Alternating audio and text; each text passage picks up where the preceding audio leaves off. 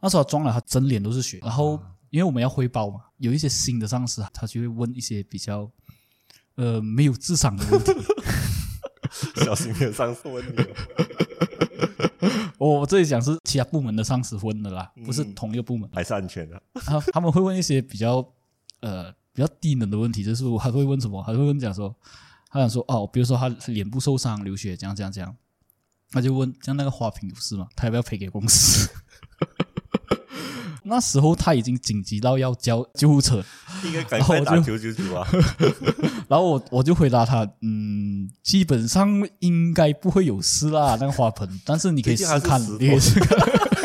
你叫他去我是撞啊我是这样，我只是这样回答我的，你可以试看啦，应该是没有事啊，然后你可以试看会有没有事。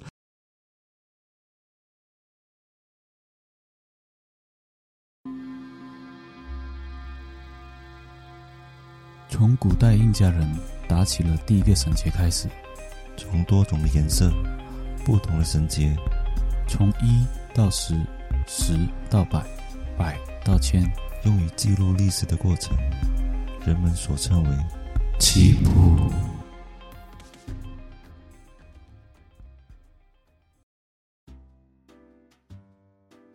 Hello Hello，我是主持人 Roger，大家好，我是主持人阿仁。欢迎收听棋谱谱。二人，今天我们要说的这个主题会比较，嗯，怎样讲呢？会比较忌惮哦，因为这个人物是蛮凶杀的。对，讲完过后不要来找我们。对我很怕。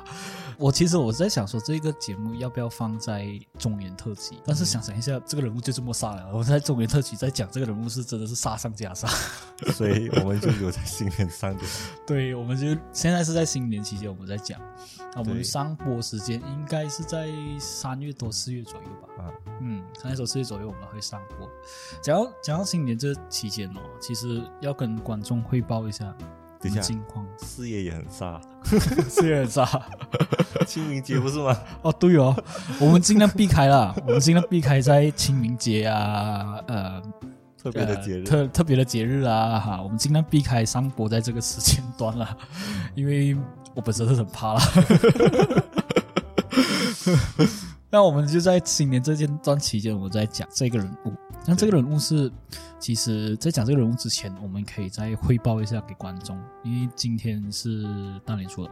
嗯，嗯，大年初二有一些亲戚过来，然后就看到我们的设备啊，都觉得诶，这是什么东西？然后我知道有听 podcast 的人应该都会了解 podcast 是是什么东西，但是没有听 podcast 的不大会了解 podcast 这个东西。对，嗯，所以我这边可以去简单的讲 podcast 是什么东西啦。简单用意就是网络的广播，分享故事给听众啊，分享故事给大家。因为我们是蛮喜欢分享东西，而且蛮喜欢去讲一些有的没有的东西， 对，所以我们就录制了 podcast。然后亲朋好友也是会关心一点 podcast 到底是能不能赚钱这个东西。对，这个大家都很关心，嗯，关心我们过后的生活那些。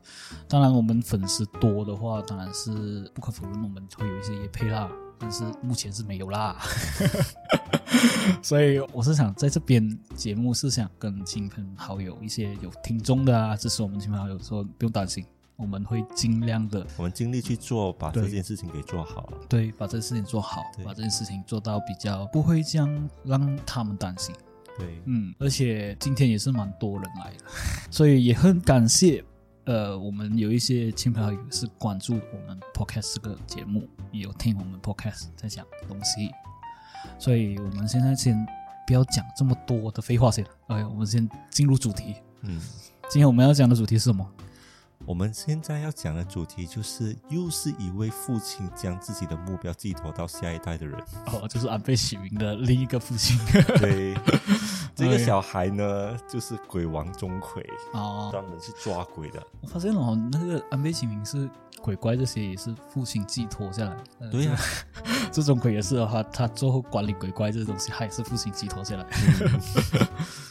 所以我们现在开始是由二人来讲述钟馗。那我们先说说钟馗是做什么的哦。那钟馗会将游荡在人世间的冤鬼抓回地府，嗯然后他肚子饿的时候呢，也会将鬼吃掉，然后填饱肚子。嗯但是钟馗不是什么鬼都吃，他只是吃一些灵魂不灵或者是十恶不赦的鬼。哦，而不是饿了什么都都放进嘴巴。对，因为有一些鬼他们是需要轮回的嘛，嗯，或者是被困在一些小地方。对之前对我们对有说过嘛，就是对嗯困在一些小地方的鬼，那他自己都变成不地是府灵。对，不是他自己要的。嗯，钟馗如果有遇到的话，他也会把他们带回地府。那这些鬼如果是被钟馗吃掉的话呢，他们就是永世不能超生，他嗯就是在这世界上消失，啊，变成一坨。 已经不是一坨，变成星星点点的。哦，OK，我 觉得它吃下去变成一坨， 我、哦吃下去就变成，应该不会拉吧？它应该会变成一一股气体。哦，OK，有可能，对对对，它其中都是灵魂。 对对，嗯钟馗是怎么当上抓鬼天师？而且他的父亲的目标到底是什么，嗯会让钟馗变成抓鬼天师？嗯在唐朝时期的终南下住着一位秀才，叫做钟学究。钟学究的愿望是可以当上个举人，无奈他一直到五十多岁还停留在秀才这个阶段，无法前进，嗯导导致一生都没有功名。嗯啊举人跟秀才它的分别是什么？然后对于举人这个职务呢，若者你这边有一其实些科普对于举人这个职务，我们可以跟观众一些科普一下这些东西。那举人其实跟秀才之间到底有什么关联性？前面我们要一开始先讲先。举人跟秀才之前有一个叫做童生。古代的时候，中国读书人是这样子的，很多读书人或者是他童生，他就什么都不用做，主内主外就由他的妻子来做。其实童生他的主要的目标是什么？他主要目标就是考试，他要考县试、服试跟院试。考完这三个呢，他还没有成功哦，还没有算是真正的成为一个举人，他只是一个秀才。嗯他成为秀才过后，他又要考试，所以他在一层一层的叠上去，他成功这过后，他就有秀才这个名称。嗯讲到秀才，我打一个比喻啦，嗯四大才子听过吗？有啊，唐伯虎、好祝枝山，朱枝山哈，对，这四大才子其实是秀才。秀才他他有一个好处，就是他见了县老爷，他可以不用下跪，然后他可以享受普通读书人没有的特权。有什么特权呢？第一不用下跪啦，第二打官司的时候是不能随便用刑。但是秀才成功成功考试完过后呢，他就会升为举人。嗯举人这个就是正儿八经当官的。嗯嗯，举人他主要的用意是什么？主要就是他有这个乡试的资格对啊，他有乡试资格，他就可以进笔提名。像我们所以听到进笔提名，对，如啊果考上的话，，对，考上的话，然后他就可以得到第三个标签，就是举人。嗯你知道呃方唐镜吗？可以在周星驰的《九品芝麻官》可以看到，对，然后还有一个叫做酸石草。 嗯呃，周星驰其实他是他他做的那角色是方唐镜的对立，所以方唐镜在周星驰的眼中是已经是一个成奸的人，因为他方唐镜，他只要人给他钱，他就什么都肯做。 对，所以呃，在周星驰他算是食草的电影，我不知道你有没有印象，他也是为了钱什么能做对呀，啊，所以他在其实他在纸上骂怀的讲说，当时候的情况的举人有很多的情况就是为了钱什么都做，然后而且在影射一些律师。嗯，嗯，因为举人在古代的这个角色就是律师的这个角色，对，嗯，所以我们现在已经讲到扯到太远了， 我们把举人跟秀才的补充给观众听一下，大概是什么？对。嗯，所以我们现在继续回我们的故事先，那刚才我们就说到钟学究，他一生都没有功名嘛。嗯然后直到有一天的时候，他的妻子告诉他，昨天他梦见了魁星下凡，嗯之后他的妻子就怀孕了。啊，所以他就没有没有像那个阿贝清明上去找找神波比波比，因为他是个读书人嘛， 好，OK，当然没有啊。啊，读书也要找孔子嘛，但是他也是相信 啦，就是啊他就想说，诶，他的妻子怀孕了过后十个月，嗯生出了一个男婴，希望这一个男婴呢可以继承他的梦想，嗯他就把他的名字跟他的妻子的梦联想在一起，让他的孩子长大后可以独占花魁，考中状元，所以就嗯把这个孩子的名字取名为钟馗。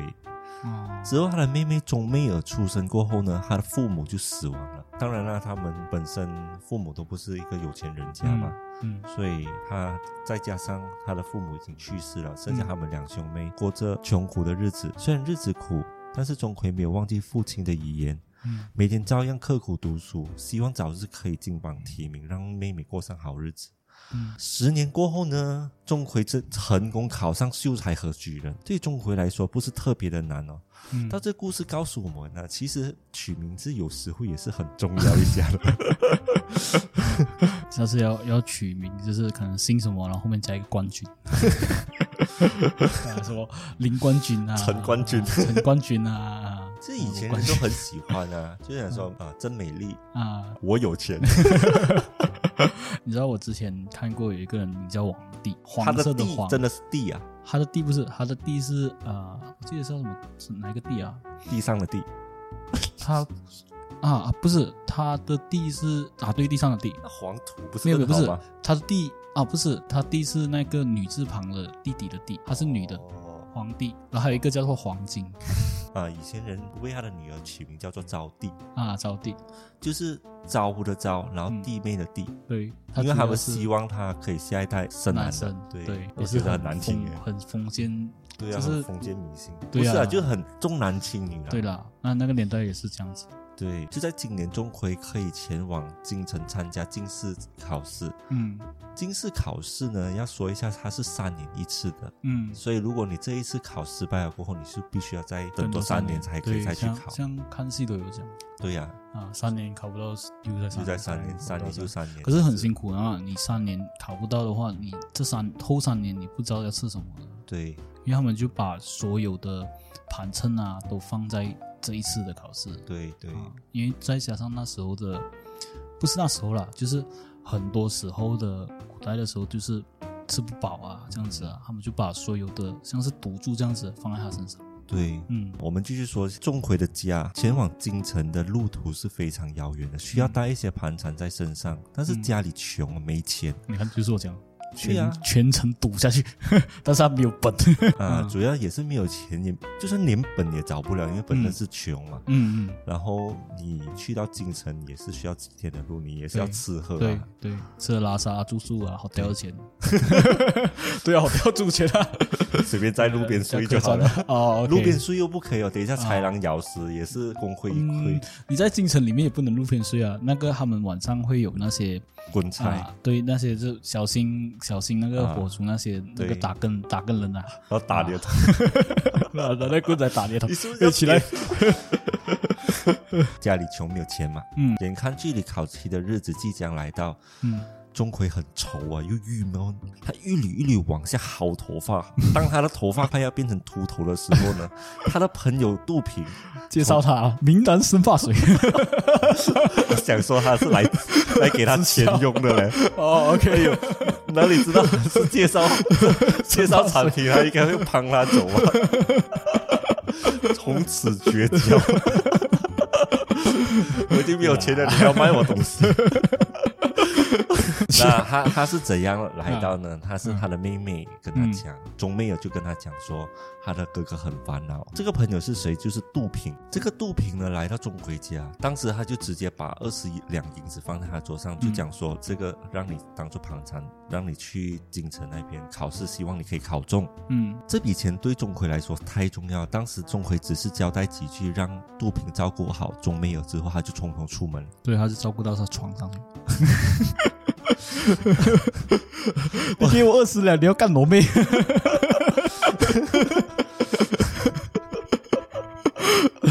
有这事吗？ 我觉得，我觉得主要钟馗他也已经认认定了这个是他的妹夫夫了。啊， 也也也对了，要不然他妹妹也不会去跟他讲。对嗯呀、我觉得如果当时不放心，而且是相依为命那么久的啊、呃自己的亲人，嗯他应该会带在自己身上的。嗯所以他能放心交给杜平，肯定杜平跟钟馗的关系是非常不错啦。而且他真的是认为杜平是可以照顾他的哦钟、他的妹妹妹妹钟妹儿。啊会会有另一个说法，就是他不够钱， 这是杜品啊相好的。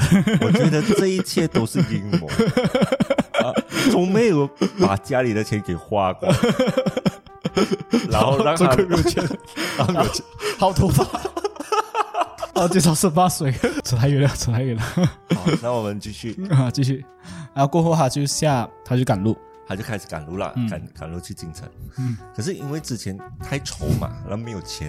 然后在烦的时候也耽误太多时间，所以接下来的日子呢，他只能连夜赶路，他是不停的赶哦。嗯白天赶完，夜晚赶，就一路的赶。嗯在他那么多天的疲惫之下，他就不小心感染了寒热病。因为当时候其实是比较热的天气嘛，然后嗯晚上又比较冷，嗯所以一直冷热交换之后感染寒热病。嗯他生病的那一天晚上呢，他就只好找一间破庙休息，希望病情可以得到好转。但是没有想到，在深夜过后，有一群野鬼来到破庙。嗯。这时候他们一进到破庙呢，就发现到钟馗气宇不凡，相貌英俊，就产生了嫉妒心 他就是谢霆锋， 没有啦。谢霆锋就是钟馗， 你知道为什么我们会讲这谢霆锋是中国人？ 其实有看有看那个孙悟空，啊那个张卫健张做的伟做的哈，对张伟健做孙悟空，梗就知道这个梗是什么。因为然后那个谢霆锋就讲，你给我一个角色，然后张伟健讲，哎呀，什么角色？什么没有角色我什么角色？然后他就他就讲说，谢霆锋就跟他讲，我要丑的，我要我要钟馗。啊啊！你要钟馗，他就讲啊，好吧，就给他钟馗，给他钟馗过后，那你知道他怎样扮的不丑？嗯， 他们就啊、谢霆锋就讲到一句，就是在在戏里面他有讲一句，哦，为什么啊、世人会把我画到这样丑？因为他们嫉妒我 的美貌。所以这个是有道理的，应该。 我觉得他放这个梗会比较好。对。那时候他们打我打到这样子， 现在我好了，我消肿了。好，就产生了嫉妒心嘛，这些野鬼，所以就对这熟睡的钟馗呢拳打脚踢。整个过程中，钟馗是没有任何察觉的，直到醒来过后嗯才发生全身疼痛。嗯可是当时候他就觉得这个可能就是寒热病一些后遗症，因为有些人生病过后睡醒，他是不是全全身身痛痛的嘛？啊，肌肉痛。对，所以他也不宜由他继续赶路。这时候他没有发现到他的样貌已经达到不成人样了，嗯而且在没日没夜的赶路下，他的胡子拉碴，嗯，就是很没有没有一盆水，照照样子。完全没有时 间嘛。他跑要掉也可以到了，你知道吗？哦，OK 他应该是一边跑一边 傻，他没有他没有撒泡尿，撒泡是一边跑一边撒。顺便可以浇一下花这样子。 OK，这个有道理。到最后，他也很顺利来到了京城，参加了殿试。嗯进入考场过后，钟馗也发挥到很。在考完过后呢，他就在京城等成绩出来。嗯，最终成绩公布后，钟馗是得到名列榜首的哦，就是第一名了。第一名，哦，OK，嗯就是无人能敌。无人 能敌。所以钟馗当时候是需要跟大伙一起去面圣，嗯因为如果他们真的是进入榜首，他们算是皇帝的门生。嗯就讲哦，皇帝的学生都很厉害这样子对。然后这时候呃，钟馗就需要跟大家一起去面圣看找啊、呃看一下皇帝。嗯然后，这时候的皇帝是叫做德仲哦，得中啊皇帝，。唐德仲。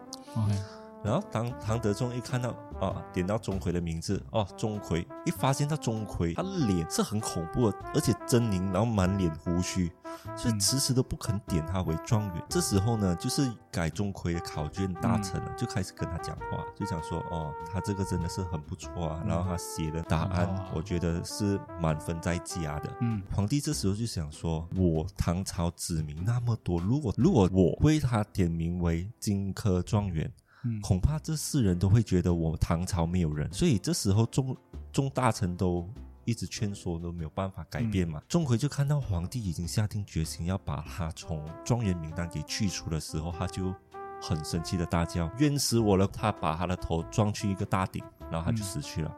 所以那他顶是他大 鼎要赔。 应该移了一分头，你知道为什么我会我会讲这个这个梗？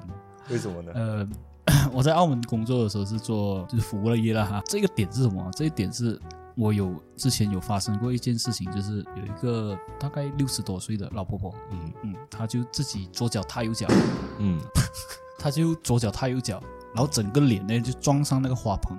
呜、好痛哦！它那个花盆，它我先讲那个花盆是怎样的花盆，它花盆不是我们印象中那个玻璃花。shopping mall 的时候，你有看到那些石砖的那些花盆，啊有啊，就是石头做的，然后之后它下面放花那些对。啊那时候它装了，它整整脸都是血。然后因为我们要汇报嘛，我对们要汇报给上司，然后他们呢就是有一些新的上司，他就会他就会问一些比较呃没有智商的问题。 小心点上司问你们。我我这里讲是其他部门呐、 OK 也是也是其他部门的上司问的啦，不是嗯同一个部门，其他部门上司问的啦。还是安全的。他他们会问一些比较呃比较低能的问题，就是他会问什么？他会问讲说他想说哦，比如说他脸部受伤、流血，这样这样这样，他就问，像那个花瓶不是吗？他要不要赔给公司？那时候他已经紧急到要叫救护车，应该赶快哦然后我打就九九九啊！然后我我就回答他，嗯，基本上应该不会有事啦，那个花 盆，但是你可以试毕竟还是看石，头你可以试看。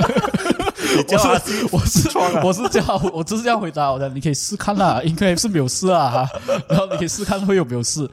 之后那个部门的上司就有一些投诉在我身上啦，因为我主见啦，所以呃，这是这是一个一个点啦，其实，所以为什么我会问那个那个桶有没有事情，好也那很难讲。好，啊那我们继续我们的 故事。啊，继续我们的故 事。OK，他装了那个桶，那桶呃，那个顶是没事的， 啊、那顶 是没事，啊那顶没事啊，移了一分毫而已，没事没事没事。 OK OK，好然，后不然就叫那个皇帝来试一 下，那你来试一下，这样子。然后是皇帝也一起跟他下地府，然后全 剧终。好了，之后呢，钟馗就带着冤屈去到到森罗殿，就指着阎王大骂，他想说：为什么会有恶鬼来毁我的容貌，嗯害我丢了功名，而且也让我没有脸面再见到我可怜的妹妹，嗯，还有，呃， 还有杜平。为什么要去肚皮？可能为什么要去肚皮？ 可能有私情， OK 不可告人的秘密。 OK， 然后就骂到就讲说，人间的王上不讲情面，嗯连你也是一个昏庸，这个到底是一个什么世道？嗯那元王被他骂到一头雾水，我都还没开始看你的档案，你就开始骂骂骂骂骂。嗯可是钟馗越骂越爽，他就在森罗殿随手拿起一个狼牙棒，就开始乱舞发泄心中的怒我的气。大宝贝，狼牙棒，我 捅我摔你，我摔你我捅啊捅， 他就一路捅一路打， 啊！然后打到那些大鬼小鬼都到处乱窜，嗯就连云王他都也很怕这个狼牙棒。哦，所以都躲嗯起来可是他钟馗不是阎王，他是钟馗不是阎王，钟馗哦他是抓鬼、抓鬼的那个天使天使而已。哦，对我我一直以为一直有那个误区，是以为钟馗是阎王。嗯，因为钟馗呢，他其实是呃抓鬼的嘛，嗯他算是阎王都要给他一些薄面的尊重阎王，但是嗯阎王是不能直接指使他哦，去做任何所东以西。戏剧很多那些阎罗王啊、钟馗这样子，阎阎罗王是钟馗这样子的。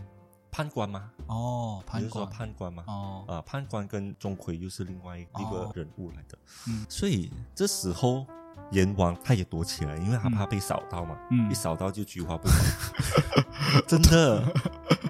因为这个狼牙棒，为什么连阎王都那么怕呢？嗯是因为这个狼牙棒是玉皇大帝送给森罗殿的镇殿宝贝，嗯只要冤鬼来到的话，一看到这个狼牙棒，其实他们就会怕了的。嗯，所以所以他就随手就可以拿到这个这个狼牙棒。正常来讲，钟馗是拿不到了，只是他因为主要的一个身份，之前有讲说他是天魁星下凡嘛，嗯，所以他本身是有带着使命下来的。哦，只所以是他就可以把那个大宝贝。大棒。哦，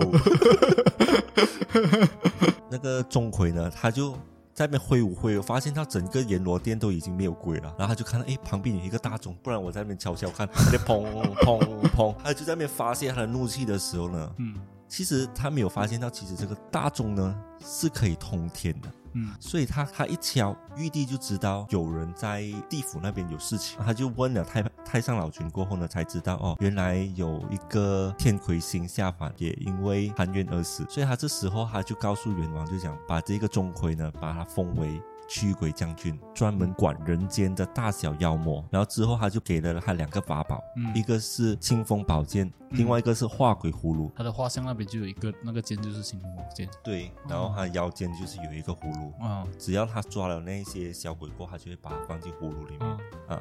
然后他就拿准备拿来喝。没有啦，不是随便都拿来喝，他是直接吃了了， 好不好那个是收着，然后 哦， 在判定他是不是要可以吃的。他就可以拿，他不他不会像黑白无常或者是牛头马面，就是拿一个铁链这样子，不够霸气霸气嘛啊，他就直接把它收在葫芦那边啊，啊。他就可以在人间的时候一次过存多一存点，多一点， 虽然不像那个金角银角这样，啊我叫你一声，你敢答应吗？我不敢。哦，那这时候其实人世间也也不知道钟馗这这个人物，是直到天元年间，在唐明王在骊山巡查过后回到宫中，这时候他觉得特别的闲，嗯他就想要说，哎，要不然今天早点休息。他嗯睡下来过后呢，唐明王就梦见有一只小鬼光着脚，嗯然后另外一只脚呢穿着草鞋，腰上还叼着一只鞋，同时还别着一把破扇。这时候他就看见这小鬼偷偷的跑到他的床边，然后偷走贵妃的香袋和他的玉笛。这时候唐明王就就大骂，就讲说：“你到底是什么东西？”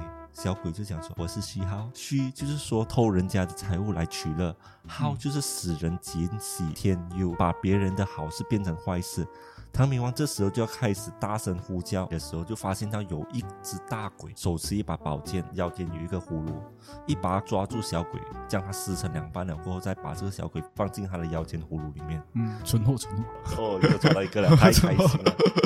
啊冥王这时候就大惊失色，问他：“你是何人？”这个大鬼就说：“我是钟馗，已被玉帝封为人间驱鬼神。突然感知此地有小鬼作祟，前来捉拿。当钟馗一说完过后，消失就走了。哦这时候唐明王就醒来，这时候他赶紧召唤吴道子上殿，再把钟馗的样貌告诉吴道子，让他把钟馗的样貌给画出来。吴道子他身为画圣，马上就把钟馗的画像给画出来。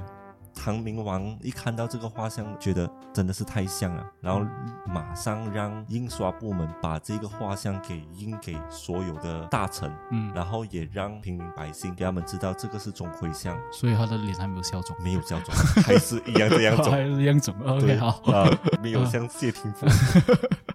所以呢，唐明王这时候就讲说，每到除夕之夜，每一家都必须要挂上驱鬼钟馗的画像，嗯，可以保一家平安。哦，就是门神的概念。对，哦，这就是钟馗的故事。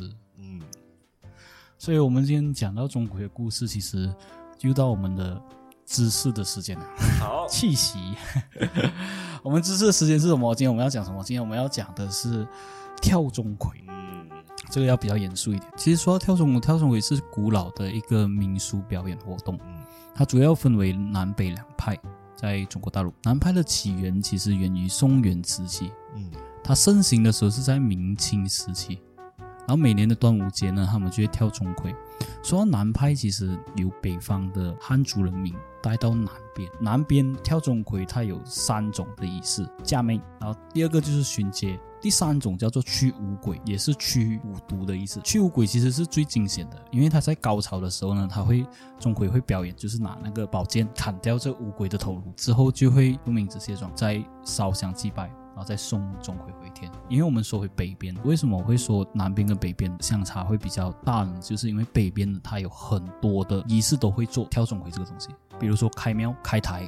啊你唱戏要开台、开地、谢土、结婚、做寿啊、祭天公之前也会跳钟馗。他们跳钟馗的用意是什么？主要他们跳钟馗的用意就是除煞，哦明白，哎就是嗯必须要把这些煞气给去除掉了过后，就保佑接下来的日子可以平平安安。对，说到跳钟馗，它跳钟馗它其实有几个仪式，它的仪式是在摆摊开始前的第七个早晨，然后鸡鸣三遍过后，请钟馗过来。钟馗其实它有三个点，就是它第一它会选人选啊，必须要是德高望重的、品德端正的、刚直不阿的，最好是那种中青年，他们会来选为表演钟馗的这个人物，这是中国大陆的钟馗。那我们现在要说说台湾的跳钟馗的是什么？在台湾跳钟馗，凡是发生意外的时候，或者是在一些法会上啊，道士或者是专门扮演钟馗的人，然后去驱邪。其实不论是哪一种跳钟馗，在民间的认为就是煞气很重，所以扮演钟馗其实是一个很大的挑战。钟馗的仪式上，主要是不是娱乐观众，主要是驱邪嘛。啊，我一直重复讲驱邪嘛。他们会在什么情况下他们会做这些东西呢？第一就是开庙、开庄、开发一个村落、开台、开新戏台，然后卸土。它还有一点就是北方的钟馗是没有的，就是压尸。压尸是什么？压尸是凡是有一些非自然死亡，非自然死亡，就是比如说车祸、溺水、空难、上吊也算是非自然死亡，他们都会去做这个钟馗去驱赶，所以在台湾有有一套戏啊，是松钟子吗？这还是叫啊是吧？是松钟吧？松钟啊？对，我忘记那个这套戏就是讲说，跳钟馗的人他们会会在一些自杀现场，或者是命案现场，他们就会把啊案发现场给处理好了过后呢，他们就有一个跳钟馗的仪式，嗯希望这叫个地啊方就松松肉粽，送肉粽，所以他就会把这一个地方给做一个屠杀的一个仪式。嗯，其实主要是希望不要再有下一个受害者在这边之对上。，捉捉冤魂啊，这个是亚斯仪式啊。嗯，然后还有一种仪式叫做送火。送火其实它类似像非自然死亡，它主要是火灾现场的那些孤魂野鬼，它要去镇压这个叫做火煞这个东西。对，嗯，然后最后是松骨，松骨其实是在中原普渡的时候啊，之后哈，怕那些好兄弟还还在逗留在人世间，对，所以他们要相送啊哈。 我们也 很怕，所以通常在中元节我们都不会出夜路的，对啊，对都会早早就回家。对，所以中元节普渡过后，中他们也会跳钟馗。它仪式上是很严肃的，我看一些台湾的电视节目，他们都会讲说啊，跳钟馗啊或者送肉粽的时候，他们是全部要关门的。全部要关门。啊然然后后扮演钟馗的那个人，他也不可以说一句话。对，说到不可以说这句话，我现在就要讲他的他的禁忌在哪里。好，钟馗其实钟馗禁忌还有几种，第一个钟馗的禁忌就是所谓的很多人说的，就是扮演钟馗的人在开脸仪式，就是在化妆的时候嗯。一化下去就不可以说话，因为一说话，它会影响到他的那个钟馗的气气，对嗯，，所就以还要破功了。很严肃啊。他对一些小鬼要有那个威严，对，嗯，所以假如说他气泄了，嗯那些小鬼就会觉得，哎，他是假的，对，嗯，他就可以这才是重点弄它。然后第二种就是跳钟馗，它的鼓声不能停了，到整个现场完它才能停。曾经在台湾，它是有一个案件，就是打那个鼓的乐师啊，不小心掉入那鼓棒，然后音乐停了，但是台上的法师就当场就是昏迷。呃，除了这两个禁忌以外，另外还有一些细节要注意的。嗯，第一点就是在现场一定要带平安符。第二点就是像送肉粽这样子，村民呢就是要贴上庙里面发送的符纸，嗯，不要开门，就是我们刚才讲，不要开门，不要开窗，对不要看到，就避免这个煞气。对，因为如果把这个煞气冲进家里的话，其实对家里的人是不好的。嗯，非常不好的。第三点就是现场不要直呼人家的名，这是清明节是有讲嘛？嗯对，现场不要直呼他的姓名。对， OK，可以用代号嗯，嗯啊，一二三，一二三。哎 哎哎哎，我好多 A。呃，第四点其实第四点就是参加的时候不可以佩戴任何的项链，他会以为是你是上吊者，嗯因为他有线痕嘛。对，嗯，第五就是路上的东西不要随便捡，比如说他撒出来的名字啊那些东西就不要随便捡，因为可能就是相关的煞气在那边。对，嗯，第四点就是回程的路，就是它整个过程嗯是不要回头的。嗯，第七点就是全程要保持肃静。对，在台湾其实它算是一个很严肃、很严肃的仪式来处理这个东西，因为它对死者的尊重啊，你懂吗？就是哪怕你是自杀的，嗯，我对你也是尊重，然后我们对要去这一代的平安对对啊对。。当然，假如你你不是就去这一代的平安了，去去这一这一边代的啊煞气了。啊对，去这这一边的迎来煞气平安，对，迎来平安， 去这代的平安。就是我们要去这代的杀气了，嗯，然后而且他就是比如说，他们为什么会讲他们对这些自杀者是非常严肃的情况，就是因为他知道跳钟馗这些，假如说灵丸不灵，像地府灵那些，他是有一些是像你讲的，有一些地府灵他是不由自主的嘛，他都不知道的嘛，他一定要有人带路。 对带入去。当然，钟馗还会分辨，假如他是这一个人，他是怎样的不，他是特地的，他就会做一些东西了，吃饱饱，。他就可以填饱肚子了 是这个填饱肚子了。啊所以今天我们的钟馗的故事就差不多到这里。对，嗯，呃，一样了，我是在继续的每一集，希望能提醒一下啦，有听的听众可以去支持我们的 Facebook 或者是我们的 Instagram。对，我们会提醒在下一集是用会讲是什么角色，嗯，嗯，看，让对方去猜猜，或者是你看一下图片，可能你觉得这个角色不错，你有一些题材可以跟我们一起讨论，我们也会在你们你们的留言下会留在这个节目里面。哈，所以节目差不多结束了，感感谢谢你你的的收听收，听拜拜。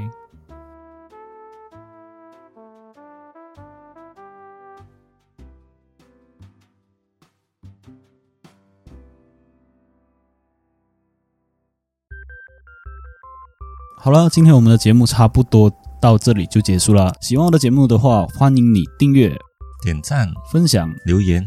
那如果有你们想听的人物，也可以在以下评论给我们哦，或者有一些人物的资料也可以投稿给我们。那我们是非常欢迎你们投稿的。喜欢我们的节目的话，欢迎你去各大平台 Apple Podcasts、KKBox、Spotify，还有 First Story。感谢你的收听，拜拜拜